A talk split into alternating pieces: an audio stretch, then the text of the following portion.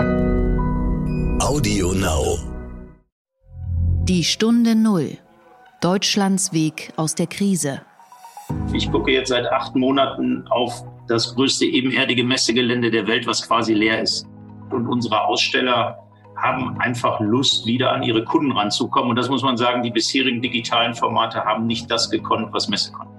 Wir müssen sehr aufpassen bei OMR, dass wir differenzierbar bleiben zu all den Webinaren, die jetzt, sagen wir mal, jede x-beliebige Steuerkanzlei ähm, anbietet. Äh, dann fühlt sich das am Ende genauso an. Man sitzt da in irgendeinem Zoom mit irgendeinem Experten und so. Und das sind wir halt nicht. Wir haben eine Marke zu verteidigen, wir haben eine gewisse Magie.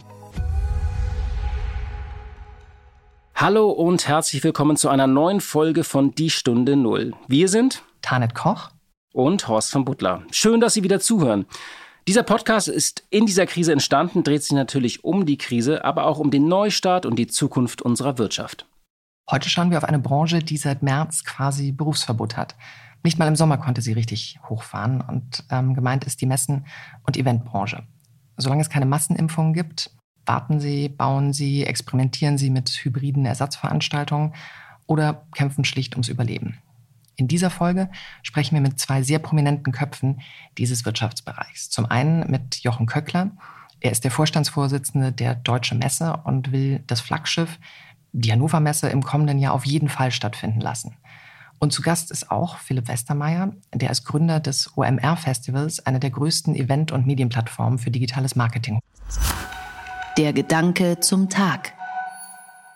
Also ich finde ja, wir sollten heute noch mal über den Lockdown sprechen oder über den zweiten Impfstoff von Moderna, der sogar 94 Prozent Wirksamkeit haben soll. Und das ist besonders wichtig, nicht bei minus 70 Grad gekühlt werden muss. Allerdings lässt der Virologe Streeck immer noch nicht die Korken knallen, weil wir einfach zu wenig wissen. Ja, trotzdem ist ja die Hoffnung jetzt gefühlt noch mal doppelt so groß, wobei die Euphorie an den Märkten gestern tatsächlich etwas begrenzter war, denn alle beschäftigen sich mehr mit der zweiten Welle als mit der neuen Hoffnung. Diese Folge wird Ihnen präsentiert von der DZ Bank dem Partner für den Mittelstand, der gerade vor großen Herausforderungen steht. Wir bei der DZ Bank sehen in Umbrüchen auch Chancen, denn wir bauen auf Partnerschaftlichkeit und Leistungsfähigkeit und erarbeiten gemeinsam mit unseren Kunden neue Lösungen. Mehr unter dzbank.de slash Haltung. Und welche Gedanken machst du dir so zur zweiten Welle? Ja, ich mache mir, glaube ich, jeden Morgen viel zu viele Gedanken. Ich bin bei dem Lockdown ja immer so ein bisschen auch zwiegespalten. Einerseits habe ich natürlich irgendwie grundsätzlich Verständnis, dass wir Maßnahmen ergreifen müssen. Das ist ja auch völlig klar, um diese Pandemie einzudämmen. Andererseits schüttle ich irgendwie auch manchmal den Kopf. Das ging zum Beispiel los bei diesem Beherbergungsverbot. Da würde mich einfach mal interessieren, wie entstehen eigentlich solche Ideen? Sitzt da irgendwo so ein Referent oder ein Ministerialbeamter, der sich das ausdenkt? Oder gibt es da sogar einen Workshop oder eine Taskforce? Und wie entstehen dann auch solche absurden Namen wie Beherbergungsverbot? Und als ich gestern Morgen dann Radio gehört habe, dass darüber nachgedacht wird, dass jedes Kind zum Beispiel nur noch mit einem Spielkameraden oder einer Spielkameradin sich treffen darf, da dachte ich irgendwie, ey, irgendwie, wie wollt ihr das kontrollieren und wie entstehen solche völlig grenzwertigen und lebensfremden Ideen? Und beim Kollegen, da gab es schon morgens am Frühstückstisch Tränen, weil die Kinder dann diskutiert haben, ob sie sich jetzt für einen Freund oder eine Freundin entscheiden müssen. Also das sind immer wieder so irritierende Signale, die da ja dann auch nach draußen gesendet werden. Und was ähm, Kinder, Schulkinder und deren beste Freundin, besten Freund etc. anbelangt, das ist ja häufig schon wirklich dramatisch jenseits von Corona. Ich stimme dir zu, ähm, das äh, irritiert an, an vielen Stellen. Was mich irritiert hat, äh, waren die Videos der Bundesregierung. Das erste noch nicht, ich weiß nicht, ob du sie gesehen hast. Äh, es geht um ja für alle Hörerinnen und Hörer, die noch nicht in den Genuss gekommen sind. Es geht um eine amüsante Art, äh, insbesondere junge Menschen viral äh, darüber zu informieren, dass das Beste doch ist, die Kontakte zu vermeiden und äh, zu Hause zu bleiben. Ich fand das erste Video ja noch so ganz amüsant. Da geht's um quasi Opa erzählt vom Krieg, allerdings äh, von 2020, wo man zum Held werden konnte, indem man einfach nichts getan hat und zu Hause geblieben ist. Und ich hätte mir gewünscht, dass sie es dabei irgendwie belassen, ähm, weil, wie man das ja auch aus Kinofilmen kennt, die Fortsetzung und die Fortfortsetzung wird nicht unbedingt besser. Bei Teil 3 habe ich dann richtig gezuckt, weil da fallen so Sätze wie Faulheit kann Leben retten. Und irgendwann ist es nicht mehr lustig, insbesondere, wir haben es eben angesprochen, wenn in Deutschland sehr, sehr viele Menschen tatsächlich unter Berufsverbot leiden, beziehungsweise an vorderster Front sind äh, und mehr arbeiten denn je. Da hätte ich mir einfach ein bisschen mehr Sensibilität gewünscht. Das eine ist, wenn das irgendwie viral geht äh, und, und auf WhatsApp-Gruppen geschickt wird. Das andere ist, wenn der Absender die Bundesregierung ist. Und ähm, ich glaube, da fühlen sich sehr, sehr viele Menschen in diesem Land einfach nicht verstanden. Also die Vorstellung, dass alle auf dem Sofa liegen und nur äh, Chips essen und glotzen, ist, glaube ich, so ein bisschen auch eine falsche Vorstellung, die man von uns hat. Es ist schwierig, Orientierung und Kommunikation ist ganz wichtig in dieser Krise, das haben wir immer wieder gesagt. Und deshalb sollte das Treffen Angela Merkels mit dem Ministerpräsidenten ja gestern eigentlich so ein bisschen Orientierung und Klarheit bringen. Das hat es leider nicht gebracht, sondern man hat sich einfach vertagt nochmal um eine Woche. Und man hängt jetzt so mit ein bisschen so ein paar Satzfetzen und absurden Empfehlungen noch herum und muss irgendwie noch eine Woche länger durchhalten. Finde ich schwierig. Was klar ist, es bleibt als eigentliche Einschränkung nur die Einschränkung privater Kontakte. Das ist effektiv, aber eben sehr schwer zu kontrollieren und auch durchzusetzen. Ja, der einzige Vorteil von dieser Salami-Taktik und Kommunikation ist eigentlich für uns Journalisten da, weil das, das große Rennen, wer am Wochenende zuerst die Beschlussvorlage aus dem Kanzleramt bekommt, äh, losgegangen ist oder immer wieder aufs Neue losgeht. Das heißt, äh, auch hier sind Nachrichtenmedien die Gewinner, aber die Bevölkerung ist es bei der Informationspolitik äh, auf gar keinen Fall. Die Stunde Null. Das Gespräch.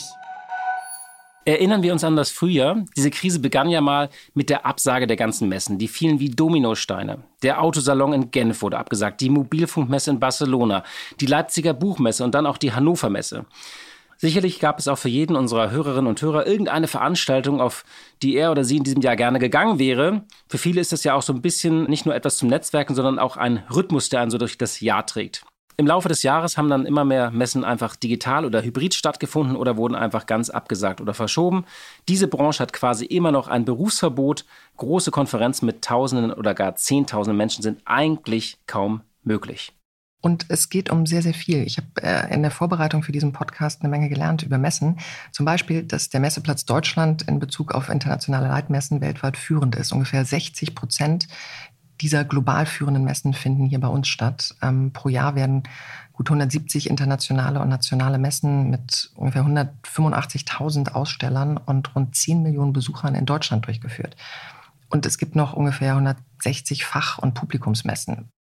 Der Umsatz der deutschen Messeveranstalter betrug zuletzt rund 4 Milliarden Euro im Jahr und dieser Umsatz dürfte um mindestens 50 Prozent gesunken sein. Aber es geht nicht nur um die Messen selber, sondern natürlich auch um das ganze Geschäft, was dranhängt. Die Hotelbranche, das Catering, die Beleuchtung, der ganze Service. Und direkt und, und indirekt werden damit pro Jahr 28 Milliarden Euro erwirtschaftet. Es hängen gut 230.000 Arbeitsplätze dran. Allein die Steuereinnahmen betragen 4,5 Milliarden, also viele, viele große Summen. Und der Schaden, wie man ihn jetzt schon beziffern kann, beträgt 12 Milliarden Euro. Das IFO-Institut schätzt, dass das Steueraufkommen um rund 3,4 Milliarden Euro niedriger ausfallen wird und dass die Absage der Messen bis zu 173.000 Arbeitsplätzen gefährden kann. Wir sprechen heute mit zwei prominenten Vertretern der Branche, die aus ganz unterschiedlichen Enden kommen. Einmal mit Jochen Köckler, dem Vorstandschef der Deutschen Messe. Das Unternehmen gibt es seit 1947 und die Hannover Messe ist natürlich für die Industrie weltweit der Goldstandard. Bis vor einiger Zeit gab es ja auch noch die CeBIT, die allerdings eingestellt wurde. Die Deutsche Messe wollte in diesem Jahr auf knapp 330 Millionen Euro Umsatz kommen. Allerdings ist in diesem Jahr alles anders. Der Umsatz ist um 80 Prozent eingebrochen und die Reißleine musste auch schon gezogen werden. Bis 2027 wird mehr als jede dritte der 760 Vollzeitstellen gestrichen werden. Und wie angekündigt sprechen wir mit Philipp Westermeier, dem Gründer des OMR-Festivals. Er hat 2011 gegründet, damals hieß es noch Online Marketing Rockstars. Und das ist eine Veranstaltung für digitales Marketing und Technologie. Das Festival zieht normalerweise im Mai so um die 50.000 Besucher an, als mehrtägige Mischung aus Konferenz, Fachmesse und Party über Themen wie Content- und Influencer-Marketing, E-Commerce, Advertising und so weiter. Ähm, es gibt auch noch einige Newsletter und zahlreiche Podcasts, die das Unternehmen aus Hamburg ähm, vertreibt. Aber interessant ist vor allem, dass das große Festival in diesem Jahr natürlich nicht stattfinden konnte. Und zum Schluss noch ein kurzer Hinweis in Sachen Transparenz von mir. Kapital, also die Marke, für die ich arbeite und OMR betreiben seit einem Jahr gemeinsam die Plattform Finance Forward, die sich mit der Transformation der Finanzbranche beschäftigt. Einen schönen guten Tag, Herr Köckler nach Hannover und einen schönen guten Tag, Philipp Westermeier nach Hamburg. Hi Horst, moin. Hallo, guten Tag, Herr von Butler. Wir wollen heute über Veranstaltungen reden. Das große Thema. Wann sind Veranstaltungen eigentlich wieder möglich? Wann sind Messen wieder möglich? Wann können wir uns wieder äh, sozusagen in großen Gruppen treffen mit tausenden Menschen, vielleicht sogar zehntausenden Menschen? Herr Köckler, vielleicht mal am Anfang die Frage an Sie. Was ging durch Ihren Kopf, als Sie von dem Impfstoff gehört haben? Wie bei vielen anderen ein, endlich ein Lichtstrahl am Horizont und dann sofort natürlich die Maschinerie. Was heißt das für unser Geschäft? Wann können wir das nutzen? Wie schnell ist die Umsetzung? Also eine wirklich positive Nachricht und gibt uns Perspektive nach vorn. Und Philipp, habt ihr auch gefeiert in Hamburg, als der Impfstoff verkündet wurde am Montag? Ach, gefeiert noch nicht, ne? Das ist ja zu früh, aber klar, ich habe mich auch gefreut. Ich habe dann natürlich auch auf die Börse geguckt und gesagt, okay, der ganze Optimismus ist wieder da. Ähm, das war natürlich cool. Aber wenn man ehrlich ist, da muss man ja auch realisieren, das wird jetzt trotzdem noch ein paar Monate dauern, ne? Auf äh, der Homepage der Hannover Messe steht, Messen sind unsere Leidenschaft. Und es heißt ja, wie gesagt, immer, Großveranstaltungen sind erst möglich, bis ein Impfstoff gefunden wird. Nun ist einer gefunden, er ist möglicherweise wirksam. Aber es wird ja noch dauern, bis das Ganze verteilt ist. Auf welches Szenario stellt sich denn jetzt die deutsche Messe ein? Wird die Hannover Messe zum Beispiel stattfinden? Haben Sie immer gesagt, ja. Aber was ist so das Szenario fürs erste Halbjahr? Das äh, Zauberwort, und das ist nicht nur ein Bestwort, das heißt Hybrid. Wir werden die Hannover Messe veranstalten Mitte April. Das ist ein jährlicher Event, da gehört's hin.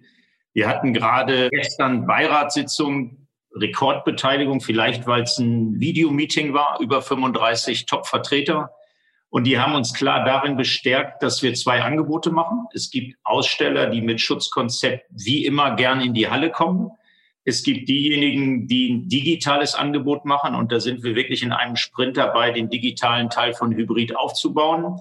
Und bei den Besuchern sehen wir das auch entspannt. Wir laden alle ein, das Ticket zu nutzen, digital in der Woche dabei zu sein oder eben als reale Besucher vor Ort und ein Stück weit Wundertüte ist natürlich die Geschwindigkeit der Entwicklung. Und da sehe ich für 21 weniger den Impfstoff, sondern die Frage von Schnelltest. Und das, was die Lufthansa gestern vorgemacht hat, die haben auf den Flug von äh, München nach Hamburg getestet. Alle haben sich testen lassen. Alle hatten kein Corona. Da setze ich schon darauf, dass wir das im April hinbekommen. Und für mich das Sensationelle war die Erwartungshaltung. Da sagt niemand, liebe Hannoveraner, wir wollen wieder 200.000 wie immer. Hey, wenn wir 50.000 schaffen. Wie geil wäre das denn? Also diese, diese Freude, sich wieder treffen zu wollen und gerade Hannover Messe, Automationstechnik, das ist für uns ganz gut. Das ist nach wie vor sehr, sehr gefragt und unsere Aussteller haben einfach Lust, wieder an ihre Kunden ranzukommen. Und das muss man sagen, die bisherigen digitalen Formate haben nicht das gekonnt, was Messe konnte. Von diesen 6000 Ausstellern sollten sich ja bis Ende Oktober entscheiden, ob sie digital oder analog teilnehmen. Wie haben die sich denn jetzt? Wie ist da der Stand? Wir machen da eine scharfe Linie Anfang Dezember. Wir haben noch echt viel Quadratmeter in den Büchern. Deshalb sieht man auch, dass die Aussteller gerne dabei sein wollen. Das sind äh, noch eine ganze Menge Fläche und wir gehen da ganz transparent mit um. Wir können Corona nicht umbiegen, sondern machen ein Angebot. Entweder kommt ihr auf einen Stand. Wir sagen auch, dass weniger Leute kommen. Also ist das überhaupt kein Problem, wenn die kleiner kommen. Oder bucht unsere Digitalpakete und das kann man buchen von einem kleinen Paket bis zu einem großen. Und ich bin sehr optimistisch, dass gerade auch bei den Digitalpaketen wir eine Menge haben. Und klar, bei den Ständen ist das der deutsche eigentümergeführte Mittelstand, die sagen, ich will dahin. Und für uns ein großes Asset ist, dass wir im Oktober echt Messe gemacht haben, eine sogenannte Infa. Da sind sonst eine Endverbrauchermesse, kommen aus Niedersachsen 180.000 Leute. Wir hatten 40.000. Und mit dem Schutzkonzept hat die Behörde gesagt, wenn man irgendwo sich nicht mit Corona anstecken konnte, dann auf dem Messegelände. Also wir müssen beides können, vor Ort mit Schutzkonzept Messe machen, natürlich keine Party, keine großen Empfänge, sondern Kernangebot trifft Nachfrage, um Innovation zu verstehen und müssen das Digitale so machen, dass die Chinesen, Inder, Amerikaner in der Woche wir wirklich Druck auf die Marke Hannover Messe kriegen, weil da gibt es Cloud-Technologie für die Industrie, was ist das Neue in Robotik, künstliche Intelligenz in der Produktion, Content, Content, Content. Wir brauchen nicht nur sagen, es ist Hannover Messe Special Edition, sondern wir haben das große Glück, dass die Aussteller immer den April in ihrem Kalender haben, wie woanders die Olympiade. Da muss man um die Wette schwimmen oder laufen. Bei der Hannover Messe muss man um die Wette zeigen, was habe ich Neues, damit ich möglichst viele Kunden finde. Ja, Philipp, vielleicht bevor du nochmal erzählst, wie du die UMR umgebaut hast, kannst du mal erzählen, äh, so den Tag, an dem dir klar war, wir machen das Festival in diesem Jahr nicht. Das nochmal beschreiben.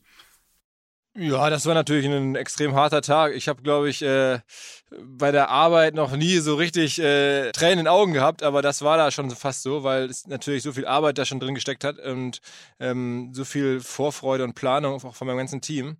Ähm, deswegen war es ein harter Tag, aber gleichzeitig war das auch immer so, sofort so, dass wir nie gedacht haben, okay, jetzt ist ein, ist ein riesiges Problem da. Das war ja offensichtlich, sondern wir haben sofort gedacht, okay, das kriegen wir hin und ähm, wir finden jetzt Wege und haben dann aber auch entschieden, wir suchen jetzt keine Ad-Hoc-Wege sofort morgen ein neues Produkt, sondern wir haben dann über die letzten Monate und sind auch immer dabei, neue Sachen zu machen, sozusagen das Unternehmen umzubauen und damit bin ich bislang echt, echt sehr zufrieden. Und wie hast du sozusagen die OMR jetzt umgebaut? Weil ähm, eben viel so das Stichwort keine Partys. OMR lebt natürlich nicht nur von der Ausstellung, sondern lebt gerade so vom Festival, von den Partys abends. Äh, also das ist ja drei Tage, wird da ja auch sehr viel gefeiert und sich vernetzt. Ja, absolut. Also das muss man ganz klar realisieren, das lässt sich nicht digitalisieren. Das haben, glaube ich, viele versucht, so dieses, ähm, sei es nun die Party oder dieses Informelle, ne? das gibt ja da auch schon eine Ebene drunter, ähm, so, so Serendipity, also zufällige Begegnungen, also sowas, das ähm, habe ich mir jetzt weltweit angeschaut. Da gibt es aus meiner Sicht kein Konzept, das zu digitalisieren. Ähm, das wird es erst wieder geben können, wenn man sich wieder in, im echten Leben dann trifft äh, oder vielleicht auch zumindest hybrid trifft. Aber was wir natürlich gemacht haben, ist, wir haben den Vorteil gegenüber dem klassischen Messeunternehmen, wir haben ja keine Hallen und wir müssen jetzt sozusagen jetzt nicht irgendwie unbedingt was veranstalten, sondern wir können ja hingehen und sagen, wir digitalisieren einzelne Elemente von unserem Festival und haben dann halt sehr, sehr viel von den Keynotes in die Podcasts gezogen. Unsere Seminare, unsere Masterclass haben wir dann digital abgehalten mit begleitenden Chatgruppen und äh, sozusagen mit so einem richtigen, ja, so, so einem Fahrplan. Und dann haben wir vor allen Dingen gesagt, okay, was ist bei uns Messe? Messe ist bei uns ähm, der Moment, wo Menschen sich über Software informieren und bei uns rumlaufen an den verschiedenen Ständen, sich äh, Software anschauen oder erklären lassen. Und das haben wir jetzt sozusagen in den letzten Monaten vorbereitet, dass wir gesagt haben, okay, wenn sich jetzt jemand für den Kauf von Software interessiert, dann geht er vielleicht bei uns hin und guckt sich an, was andere Menschen über diese Software sagen. Wir haben also eine Software-Review-Plattform ins Leben gerufen, haben jetzt 4000 Menschen gefunden schon, die sozusagen Software bewerten, also echte Anwender von B2B-Software, von Videoconferencing bis E-Mail-Marketing bis Payment was es da alles gibt, Shop-Software jeglicher Art, kann man sich bei uns erstmal nach Kategorien anschauen und dann halt verstehen, was andere über diese Software sagen. Das hat es vorher noch nicht gegeben. Das ist vielleicht noch perfekter eigentlich von der Systematik her, weil es ganzjährig da ist, weil es ähm, permanent auch echte Hinweise gibt von echten Menschen ähm, und nicht nur von dem Aussteller selber ähm, als eine, als eine, als eine ähm, Offline-Messe. Und daran arbeiten wir, ähm, das weiter aufzubauen. Das wird uns jetzt dauerhaft begleiten. Aber wir wären natürlich trotzdem froh, wenn wir demnächst mal wieder ein echtes Festival machen können. Klar. Okay, also Teile digitalisiert, also die Hannover Messe macht's hybrid. Ihr macht sozusagen, habt sie ein bisschen sozusagen, ich würde sagen, auseinandergebaut, eure Elemente und die digitalisiert. Ja. Ähm, wenn, wenn wir jetzt ins nächste Jahr schauen, äh, sozusagen, was sind denn da die Planungen? Also bei uns ist es so, dass wir im ersten Halbjahr sagen, da können wir nicht stattfinden. Das ist äh, nicht absehbar ähm, und wir können das natürlich jetzt äh, auch nicht sozusagen ins Risiko gehen. Ähm, als privates Unternehmen müssen wir halt gucken, dass wir ähm, als im letzten Jahr haben wir wie gesagt, siebenstellige Summen verloren. Das können wir uns jetzt einmal leisten, aber nicht ungern mehrfach. Deswegen haben wir gesagt, wir, wir müssten jetzt ja den, den, den Hochlauf planen, wir müssten jetzt sozusagen alles lostreten. Das wollen wir nicht. Deswegen, ähm, oder das wollen wir deswegen nicht, weil wir halt nicht wissen, ob das sich dann irgendwie im April, Mai oder eigentlich sind wir ja immer im Mai, ob das im Mai durchführbar wäre. Ähm, und dann haben wir nachher wieder riesige Verluste. Und deswegen ähm, haben wir gesagt, wir warten erstmal weiter ab. Wir treffen die Entscheidung Anfang des nächsten Jahres, so im Februar, März und gucken dann und haben jetzt auch verschiedene Termine reserviert für die zweite Jahreshälfte, ob wir vielleicht ausnahmsweise mal im kommenden Jahr ein, ein Festival in der zweiten Jahreshälfte machen können. Wenn das ginge, würden wir das gerne tun. Diese Folge wird Ihnen präsentiert von der DZ Bank, dem Partner für den Mittelstand. Wir sind überzeugt, eine gute Partnerschaft zeichnet vor allem eines aus. Eine gemeinsame Haltung. Denn nur gemeinsam mit unseren Kunden können wir leistungsfähige Lösungen erarbeiten, die Bestand haben. Mehr unter dzbank.de slash Haltung. Herr Köckler, schauen Sie eigentlich auch so ein bisschen auf die so neuen Player wie OMR oder also wie, wie ist das in der Szene eigentlich? Natürlich. OMR ist ein fantastisches Produkt, was der Philipp Westermeier dort aufgebaut hat mit all den, den coolen Elementen des Zeitgeistes. Wir sind ja viel barocker. Ich heiße hier Vorstandsvorsitzender. Wir gehören Land. Äh, die Hannover Messe ist 47 aus den Trümmern des Krieges. Also all diese Traditionen haben wir. Aber nach vorne hin machen wir das Gleiche. Wir schaffen Anlässe, dass sich Menschen treffen. Und äh, diese Anlässe, ich selber zum Beispiel habe die erste Hälfte meiner Karriere in der Agrarbranche verbracht, kennt gar nicht jeder Agritechniker, große Trecker und Mähdrescher, heute die größte Inlandsmesse. Es ist immer Leidenschaft, Emotion und ein Gefühl für die Menschen. Und dann bin ich vor neun Jahren hierher äh, in den Vorstand einer solchen AG und im Grunde ist Hannover Messe das gleiche wie OMR. Wir bringen die Automatisierer zusammen aus aller Welt, die sich total darauf freuen zu gucken, wie ich irgendeinen Roboterarm automatisiere und andere Dinge mache. Und, und das ist unser Job, das zu tun. Ausblick aufs nächste Jahr nochmal von uns. Ey, wir sind auch brutal getroffen. Wir haben, das wusste ich gar nicht, dass das geht. Wir haben 80 Prozent der Umsätze verloren. Wir gerade in Hannover kämpfen, dass wir diese Brücke über 21 bauen. Wir gehen in Kurzarbeit. Also die stolzen Mitarbeiter einer deutschen Messe AG erleben Dinge, die da gar nicht vorstellbar waren. Aber im Geschäft, da haben wir einen Schieberegler erfunden, der heißt, den stellen wir ein zwischen live und digital. Und für diese jährlichen Messen, wie bei der Hannover Messe, versuchen wir Sicherheit in die Unsicherheit zu bringen. Wir machen das im April. Wenn ich wünschte, was hätte, hätte ich am liebsten so jemanden wie Elon Musk, wie auch immer, in so einer Eröffnungsveranstaltung, also Content, Begeisterung, wo geht die Reise hin? Der baut ja mal gerade eine neue Fabrik, dass wir dann da die Welten verbinden und bei einer Messe, Ligna heißt die, wo sich alle Möbelfabrikanten der Welt treffen, die haben wir jetzt mit den Kunden von Mai in den September verschoben. Also das Allerwichtigste ist aus meiner Sicht, dass unsere Teams an den Kunden bleiben weil für die ist auch eine neue Welt. Diese Ligner Community seit 50 Jahren ist immer alle zwei Jahre über Himmelfahrt diese Messe. Das wissen jetzt Möbelfabrikanten, die 50 sind, sind da mit ihren Eltern schon hingefahren. Und das ist im Moment ein Punkt, dass wir beides, also einmal auf der Kostenseite echt gucken, dass wir das überleben, dass wir Produkte entwickeln, die einfach in den Markt passen. Und da muss ich sagen, bei aller Gut, ich glaube, das geht dem Philipp und mir relativ gleich. Wir haben auch schon mal besser geschlafen, nehme ich an. Ne? Wir haben da echt ja. einen Rucksack auf. Auf der anderen Seite haben wir eine Gestaltungsmöglichkeit wie nie. Wir können hier Dinge besprechen und dass die mich gestern nicht verprügelt haben für die Tatsache, ich habe gesagt, es kommen echt weniger. Und da sagte einer, hey, stellt euch doch mal vor, wir kriegen 50.000 Leute mit einem Schutzkonzept und ich treffe mal wieder alle an. Das ist etwas, wo ich persönlich Freude rausziehe. Aber insgesamt, wenn man hier jetzt, und da hat der Philipp auch recht, ich gucke jetzt seit acht Monaten auf das größte ebenerdige Messegelände der Welt, was quasi leer ist. Was, was haben Sie da eigentlich gemacht seit März? Also einfach nur gewartet oder was, also wie haben, haben, haben Sie die Zeit verbracht? Oder das klingt jetzt ein bisschen böse, aber was haben Sie eigentlich gemacht? Ja, es gibt, wir sind da ganz offen. Die Leibniz-Uni schreibt die Klausuren, weil wir viel Spaß haben. Wir haben einen Probenraum für Chöre. Also wir versuchen das, was man kostenmäßig rechtfertigen kann, zu machen und haben natürlich ein Behelfskrankenhaus. Das heißt, hier ist in vier Hallen ein Krankenhaus errichtet worden, falls die Pandemie hochläuft. Äh, das sind Dinge, die hier temporär eingerichtet wurden. Aber für uns, unser Kerngeschäft findet nicht statt und wir müssen natürlich kostenseitig das Ding in Schuss halten, wenn es wieder losgeht, dass wir nach wie vor ein tolles Gelände sind. Aber das ist schon eine echte Challenge, hier aus dem Fenster zu gucken. Weil eigentlich wäre diese Woche wieder eine Agrarmesse. Seit 25 Jahren ist zweite Novemberwoche immer voll Haus. Und es ist eben nicht nur die Messe, sondern es ist jeder Gastronom, jedes Hotel, jeder Taxifahrer, der hier mit uns im Boot sitzt. Daher auch eine Riesenverantwortung, dass wir diese Sondersituation so überstehen, dass wir da gestärkt wieder rausgehen. Sie haben ja mit Age Up auch so ein, spreche ich das richtig aus, Age Up, äh, so ein neues Tool gebaut. Können Sie das mal ein bisschen erzählen, was das ist? Das ist so der Kern auch Ihrer hybriden Messe künftig, nicht? Das, das Wortspiel heißt von Hannover ab in die Welt. Wie okay. Sie es übersetzen, ist egal. Und das haben wir gelernt bei unseren Hannover Messe Digital Days. Wir sind ja ganz mutig mit der Mutter aller Messen, haben wir einfach mal gesagt, wir machen die digital. Mit zwölf Wochen Vorbereitung haben wir da zwei Tage gesendet haben aber festgestellt, irgendwie ist das so ein bisschen clean, unemotional und septisch. Deshalb haben wir unsere Halle 18 genommen. Das ist die kleinste und haben die umgebaut mit drei Stages. Äh, man kann da ein LKW oder was auch immer als Produkt reinfahren. Man hat eine ganz chillige Atmosphäre, wo man locker sprechen kann. Man kann aber auch den Wetterbericht von da senden. Also die Idee ist, Hybrid auf beiden Seiten. Es kann dort 200 Leute drin sein, Top-Journalisten, Top-Kunden. Auf der Bühne dürfen zwei sitzen und eben in Fernsehqualität wird der CEO aus Asien oder Herr Nadella von Microsoft zugeschaltet.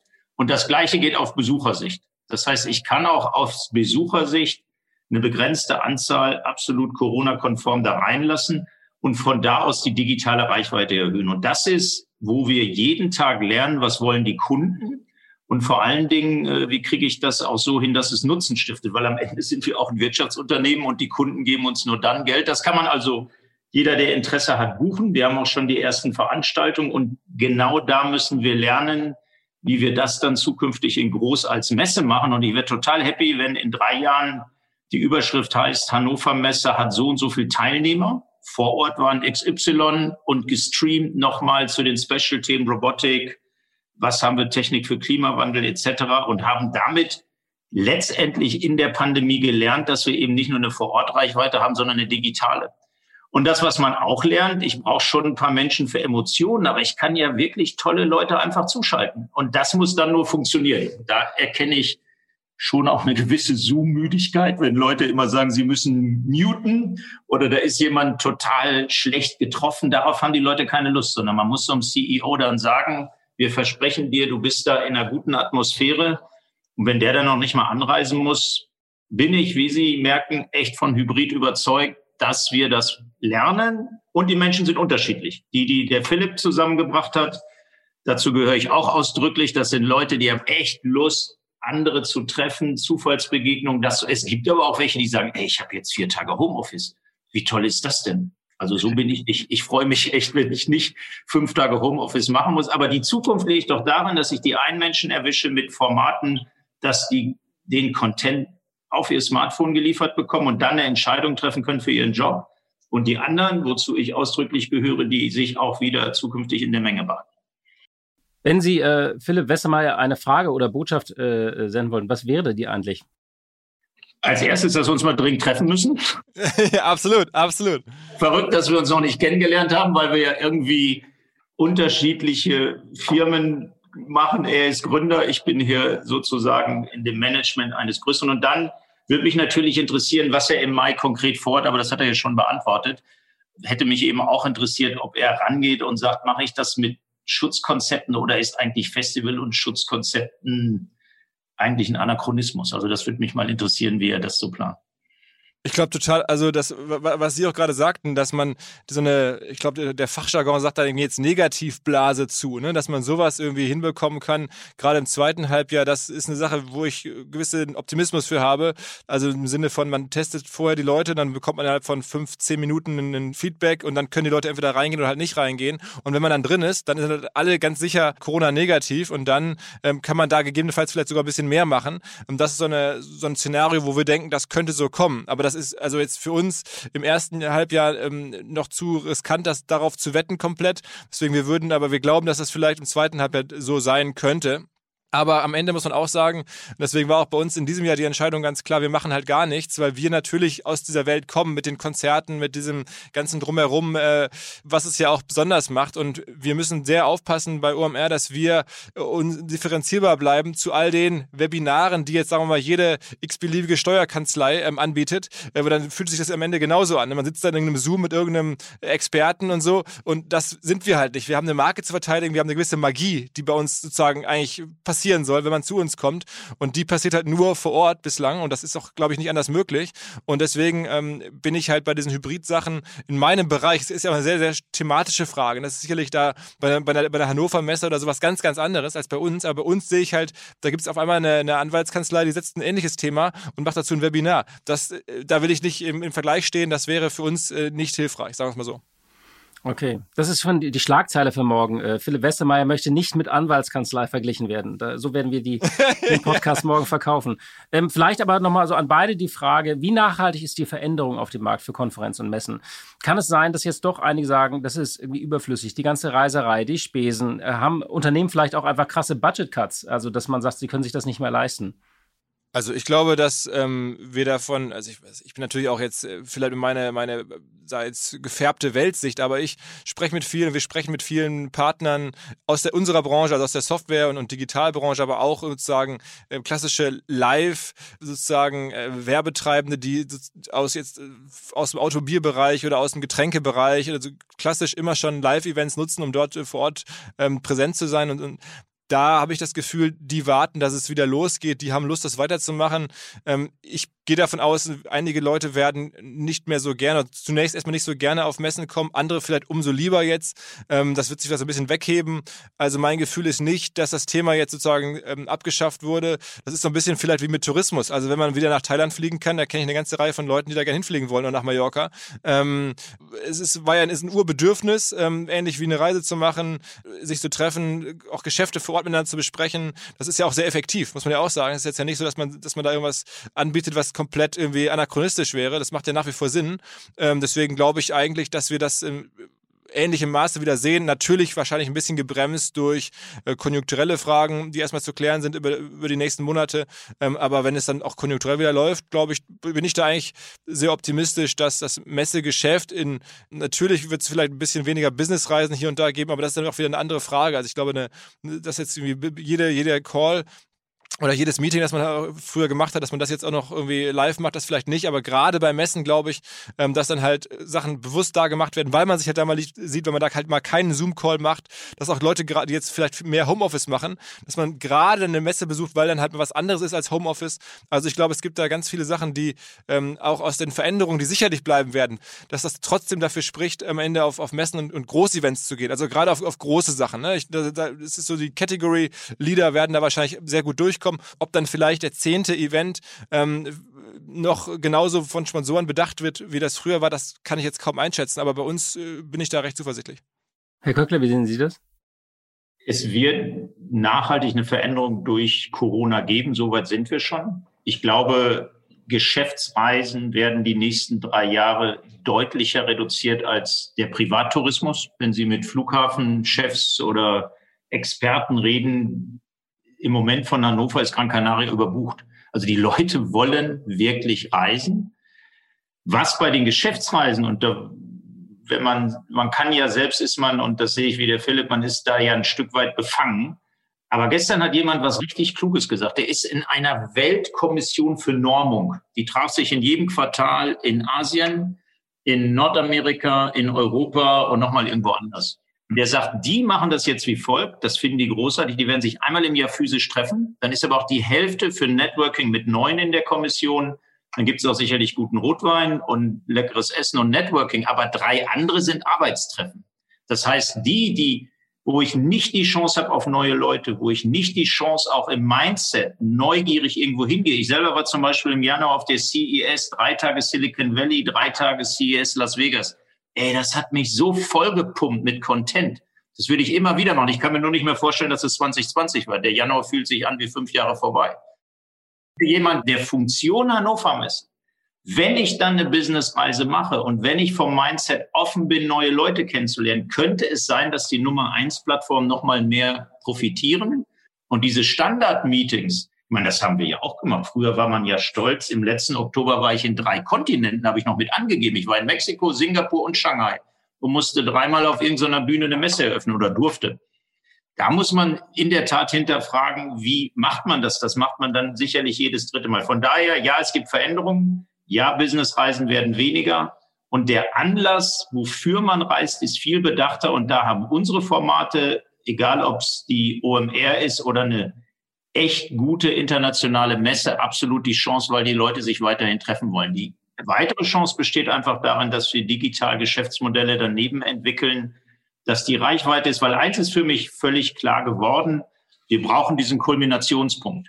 Die Aussteller haben uns genug kritisiert. OMR äh, ist ja ein sehr junges Produkt. Ihr seid immer gewachsen. Wenn man so ein Ding im siebten Jahrzehnt macht, gibt es nicht wenige, die sagen, lohnt das noch? Brauche ich das? Macht das alle zwei Jahre. Und gestern echt die Top-Leute der Branche haben gesagt, wir sind immer noch irgendwie durcheinander, weil das im April nicht war. Wir brauchen aber das Ziel, dass wir im April unsere neuen Sachen zeigen und ich muss die auch anstacheln, dass die besser sind als die Konkurrenz. So, und es nützt ja nichts, dass jeder jede Woche irgendwas Neues rausbringt, sondern da muss ich mich zu einem Punkt vergleichen. Und wenn dann die Käufer im Kopf und im Portemonnaie bereit sind, Geld auszugeben, deshalb glaube ich auch an den Kulminationspunkt, und dass dann die Leute auch wieder reisen. Frage ist, wie lange das dauert. Wenn aus dem V eine Badewanne wird und wir bis 22 keine Menschen zusammenbringen, das wäre echt eine Challenge. Aber wie gesagt, ich glaube gar nicht, dass Impfen der Durchbruch ist, sondern wir werden durch Schnelltests, durch Verhalten dahin kommen, dass man dann Corona-konform sich wieder treffen kann. Und von daher, wir müssen das jetzt durchstehen. Wir müssen wirklich pfiffige Produkte für den Markt entwickeln, wie hier mit Hub und Hybrid. Und dann bin ich gar nicht so pessimistisch. Eine Frage würde ich gerne noch stellen, und zwar höre ich aus Messekreisen hier in Hamburg immer wieder, dass in China ähm, schon, schon wieder sozusagen das alte Leben ist, teilweise Events mit über 100.000 Besuchern stattfinden. Wie ist denn das aus eurer Sicht? Genau so ist das. Wir haben selber letzte Woche äh, unsere Logistikmesse CEMAT und PTC veranstaltet in Shanghai auf dem Gelände und äh, auf LinkedIn habe ich die Bilder vorgestern gepostet. Unglaublich, wir haben eine Besucherzahl über 100.000 die Zahl, die wir in 18 hatten, also nur ein bisschen unter 19. Man muss sagen, eine rein chinesische Messe. Allerdings bei einem Markt mit 1,3 Milliarden Menschen ist das ja schon mal was. Aber da ist es in der Tat so, dass durch das zentrale Regime Corona offenbar tatsächlich kontrollierbar ist. Und das zeigt absolute Lust auf Messen. Da spürt man eher Nachholbedarf. Natürlich alle mit Mund-Nasenschutz, alle sehr diszipliniert. Aber ja, Messe in China läuft, ist allerdings im Moment globaler Perspektive der einzige Markt. Aber da ist so viel Boom drin, dass das funktioniert. Und unsere Kunden, die dort Ableger haben, haben über ihre chinesischen Tochterfirmen von einer hoch erfolgreichen Messe berichtet. Und von daher all die, die sagen, es gibt nie wieder Messen, die sagen, guck mal auf den Messecenter da in Shanghai. Alles klar, ist doch cool. Ihnen alles Gute für die Hannover Messe und Philipp Westermeier, vielen Dank äh, und alles Gute fürs OMR Festival. Danke, dass ihr im Podcast wart heute. Euch auch. Vielen, vielen Dank. Dankeschön. Super, danke. Tschüss. Auf bald. Kurz erklärt. In unserem Format Kurz erklärt geht es nochmal um einen harten Lockdown. Österreich ist bereits in einem harten Lockdown, Deutschland diskutiert über einen harten Lockdown. Und ich spreche jetzt mit jemandem, der uns von einer Stadt berichtet, die in einem der härtesten Lockdowns der Welt war, und zwar Melbourne in Australien. Und über dieses Thema spreche ich jetzt mit Christoph von Spessart. Er ist Geschäftsführer der Deutsch-Australischen Industrie- und Handelskammer. Hallo, Herr von Spessart. Hallo, Herr von Butler. Ich grüße Sie. Melbourne war sehr lange in einem harten Lockdown. Können Sie uns mal kurz beschreiben, was da passiert ist? Ja, in der Tat. Melbourne war über 112 Tage im Lockdown. Das begann mit einem sogenannten Stage 3 Lockdown nach einem Ausbruch ähm, in dieser Stadt, die eigentlich die erste Welle relativ gut überstanden hatte. Das Ganze fing an mit einem Fall, der aus der sogenannten Hotelquarantäne sich dann erst auf erste Vororte und später auch insbesondere auf den Social Housing Bereich ausgeweitet hat. Die Landesregierung hat sehr schnell reagiert. Ähm, der harte Lockdown ähm, ist dann circa vier Wochen nach den ersten Maßnahmen eingeführt worden und bestand äh, aus einer totalen Ausgangssperre ab 20 Uhr bis 5 Uhr am nächsten Morgen. Äh, eine Stunde pro Tag durften die Bewohner von Melbourne das Haus verlassen und zwar nur aus vier Gründen zum Einkaufen, um sich um andere Personen zu kümmern, ähm, um zu arbeiten oder für äh, medizinische, ähm, also für Termine beim Arzt. Ähm, aber arbeiten auch nur mit einer Arbeitserlaubnis. War das Ganze denn erfolgreich und hat die Bevölkerung das auch akzeptiert? Das Ganze war erfolgreich. Äh, wie gesagt, wir reden von über drei Monaten totalem Lockdown. Ähm, die ähm, Regierung hat ein umfangreiches äh, Förderpaket aufgesetzt mit dem äh, Jobkeeper, Jobseeker. Das heißt, ähm, es wurde sehr schnell ähm, nach Vorbild deutschem Kurzarbeitergeld äh, wurden Hilfen bewilligt. Ähm, äh, alle Restaurants haben umgestellt auf Takeaway. Sie müssen sich vorstellen, hier sind Drohnen in Melbourne durch die Straßen geflogen, Helikopter haben gekreist, Strände wurden patrouilliert. Überall, wo zwei Leute im Auto saßen, wurde kontrolliert, denn offiziell gab es dafür ja keine Berechtigung. Ähm, aber eine ähm, wesentliche äh, Bestandteil dieser, der Erfolgs dieser Strategie war tatsächlich, dass die australischen äh, Bürger ähm, sehr compliant sind. Also alles, was äh, vorgegeben wird, wird doch äh, stark eingehalten. Also man, man, man vertraut den Autoritäten hier sehr stark und gleichzeitig ist die ähm, äh, war auch eine gewisse Angst natürlich da, ähm, als das Ganze im Juli wieder äh, dann stark in die Höhe ging. Und es hat aber auch einen hohen Preis gehabt. Es sind 1200 Jobs pro Tag verloren gegangen, nicht? Ja, in der Tat. Also da gibt es äh, Berechnungen, die genau diese Zahl äh, belegen. Es gibt andere Zahlen, die davon sprechen, dass äh, die Ökonomie um einige Jahre hier zurückgeworfen wird ähm, durch äh, die äh, Entwicklung in Melbourne. Andererseits muss man auch sagen, es gab auch äh, tatsächlich dann viele gezielte Infrastrukturprojekte. Die Kräne haben sich in Melbourne intensiv gedreht. Es sind Straßen neu gemacht worden. Ich habe eben noch mit einer Kollegin gesprochen, die sagte, die Luft war so äh, äh frisch wie seit ungefähr 30, 40 Jahren nicht mehr.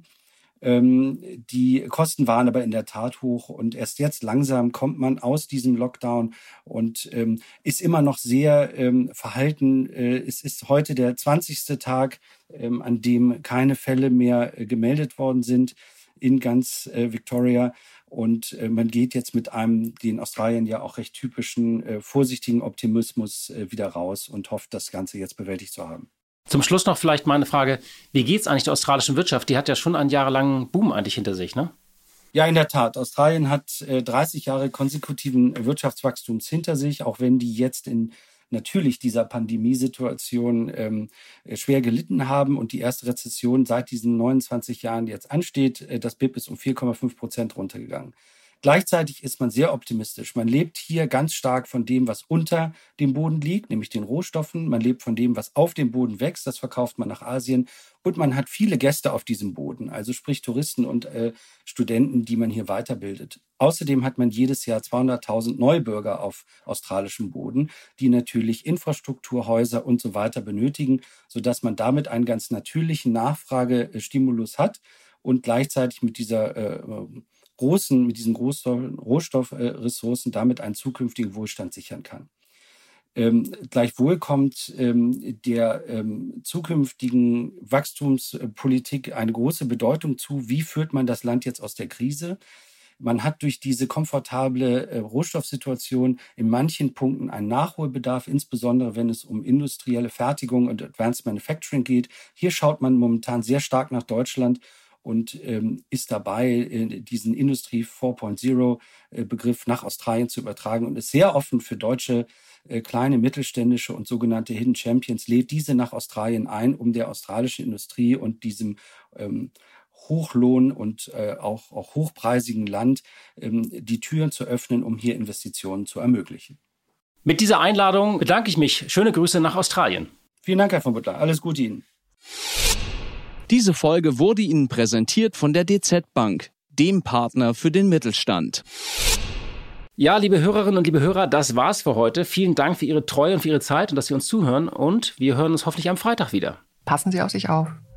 Die Stunde Null. Deutschlands Weg aus der Krise. Dieser Podcast ist Teil der Initiative Zeit, die Dinge neu zu sehen.